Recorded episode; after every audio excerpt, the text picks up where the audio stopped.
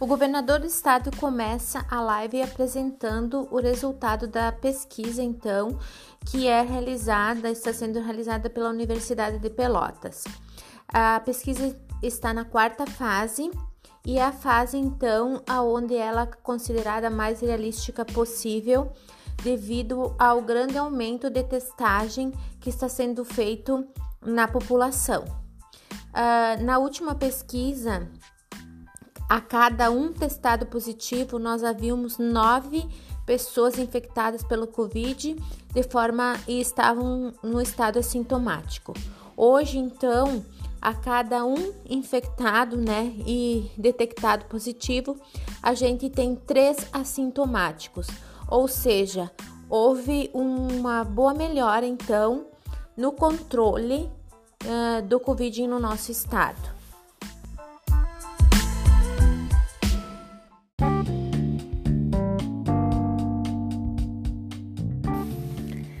A retomada das atividades presenciais nas escolas obedecerá então às bandeiras de cada região. Poderá retomar as atividades aos municípios que estiverem com bandeira amarela e laranja.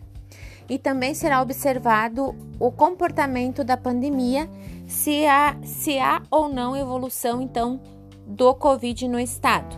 O intervalo entre as etapas que serão gradativamente eh, acrescentadas no desenvolvimento de atividades presenciais acontecerá a princípio em 15 de junho e após no primeiro dia do mês uh, seguinte. Então, primeiro de julho, primeiro de agosto e primeiro de setembro.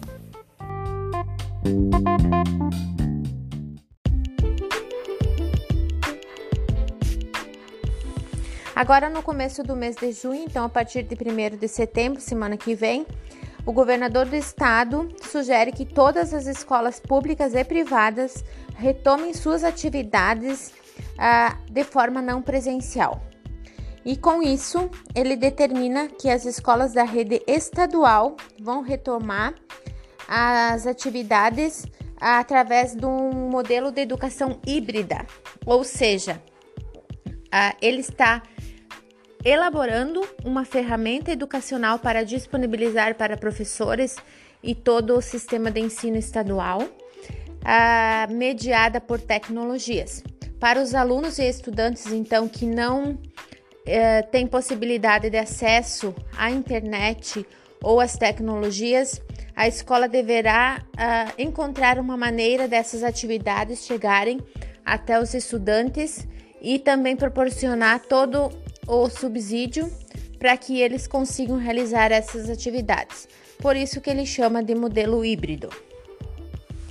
Para o mês de junho, o governador do estado então determina que todas as escolas das redes públicas e privadas deverão voltar às atividades de forma não presencial.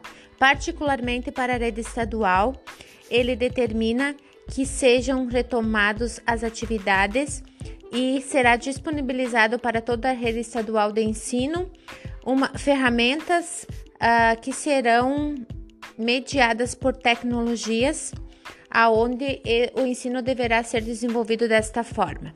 Para os alunos que não têm acesso a tecnologias e rede de internet, as escolas deverão providenciar alguma forma e elaborar, elaborar alguma proposta de ensino aonde as atividades cheguem até os alunos e também oferecer todas as condições para que eles tenham a possibilidade de realizar essas atividades. Essa forma de ensino ele nomeou como modelo híbrido. E tendo em vista então todo o resultado da pesquisa, ele justifica que dia 15 de junho já temos condições de voltar às atividades presenciais algumas etapas da educação a nível estadual. Voltarão então de forma presencial os cursos livres e atividades práticas de ensino médio técnico subsequente, ensino superior e pós-graduação. Ele justifica essa retomada por ser uma clientela adulta e que terá mais facilidade em cumprir com os protocolos de segurança. E também pela retomada da economia gerada pelos cursos livres, também porque são cursos aonde uh, as turmas têm um menor número de alunos, né, que exigem uh, se fazer presente, também pela, uh, pela conclusão dos cursos que estão em andamento, aonde os alunos, especialmente das universidades e de cursos técnicos, uh, estão na fase de finalização dos cursos, ou seja, da conclusão dos mesmos, e para isso geralmente precisam de atividades práticas e alguns cursos não existe como desenvolver a parte prática sem estar em laboratórios especializados e específicos que são oferecidos então pelas universidades.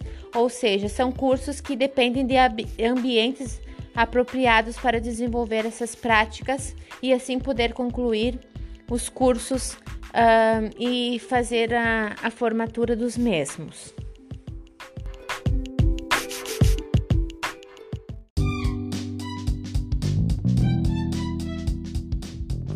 O governo do estado, junto com algumas equipes gestoras, como a SEDUC, a Undime e a FAMURS, então reuniram-se e elaboraram quatro cenários alternativos de retomada. Isso é o que ele nos fala na live de hoje. Uh, esses, mo esses modelos de cenário que ele traz aqui uh, implicará aos municípios, pois os mesmos deverão retomar as suas atividades presenciais nas escolas, obedecendo o cenário determinado pelo governador do estado. E cada cenário, então, traz a volta às aulas de forma presencial de forma gradativa e por etapas. Não será então retomada as formas, as aulas de uma forma total, com todo mundo voltando ao mesmo tempo. Até o momento, então, ele não optou por nenhum desses cenários, tá? Citou na live apenas que tem a possibilidade do retorno presencial uh, em julho e ele defende o retorno presencial para a educação infantil e para o ensino médio, pois ele entende que a educação infantil é uma fase, é uma etapa da educação que nesse momento mais precisa estar presente nas escolas, pois as famílias precisam trabalhar e não estão tendo com quem deixar os seus filhos, além de que muitos ficam em casa em situação de vulnerabilidade e o melhor local para manter essas crianças seguras, segundo ele, seria a escola. Mesmo sabendo que essa etapa da educação é uma etapa onde a, a clientela escolar não irá conseguir cumprir com os protocolos de uma forma integral ou é a etapa que menos vai conseguir cumprir com os protocolos de segurança.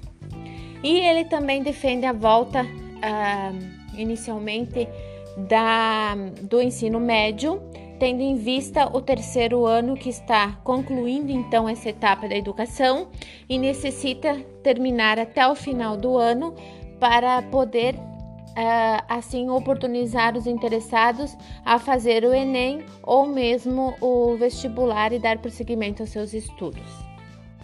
Mas quero salientar que ele falou que isso é uma possibilidade, que não tem nada definido e que ele sugere que seja iniciado desta forma.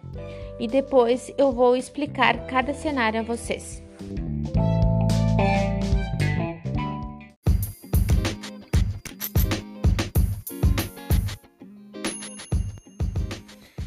O governo do estado traz quatro cenários alternativos de retomada da educação presencial para as escolas.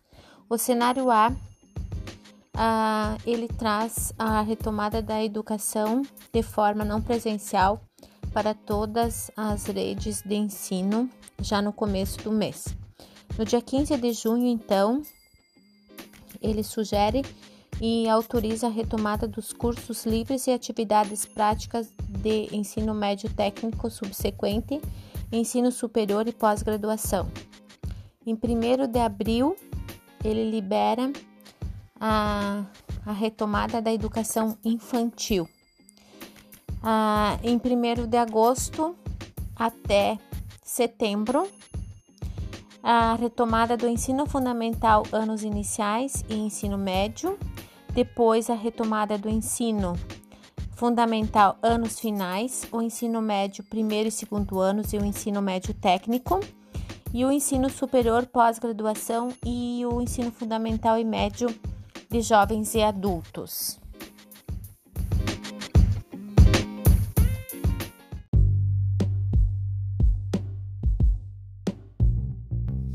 Já no cenário B, retoma as atividades de forma não presencial, como já foi mencionado no cenário A, em junho, para todas as redes. No dia 15 de junho, então, retoma de forma presencial os cursos livres e atividades práticas de ensino médio técnico subsequente, ensino superior e pós-graduação. Ah, em julho, começaria o ensino infantil o ensino fundamental anos iniciais, primeiro e segundo ano. Em agosto e setembro, retornaria o ensino fundamental anos iniciais, terceiro ao quinto ano, e o ensino médio no terceiro ano. Após o ensino fundamental anos finais, ensino médio, primeiro e segundo anos, e ensino médio técnico, e então também o ensino superior, pós-graduação, ensino fundamental e ensino médio de jovens e adultos.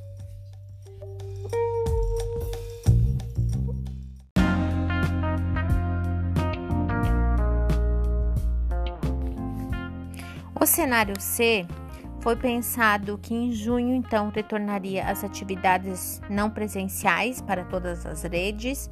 15 de junho retornaria de forma presencial os cursos livres e atividades práticas de ensino médio, técnico e subsequente, ensino superior e pós-graduação.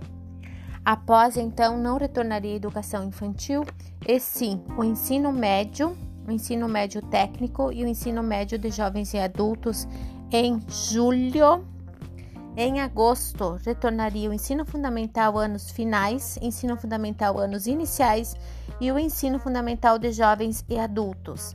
E em setembro, a educação infantil, o ensino superior, pós-graduação e ensino fundamental e médio de jovens e adultos.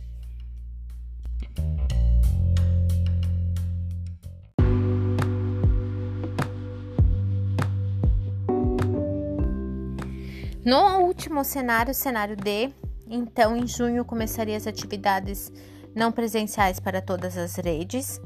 No dia 15 de junho começaria de forma presencial os cursos livres e atividades práticas de ensino médio, técnico subsequente, ensino superior e pós-graduação. Começaria em julho a educação infantil, o ensino médio técnico e ensino médio de jovens e adultos, o ensino médio com 50% do alunado o ensino fundamental anos iniciais e finais e ensino fundamental de jovens e adultos em setembro, em agosto, e em setembro, por fim, o ensino superior e pós-graduação.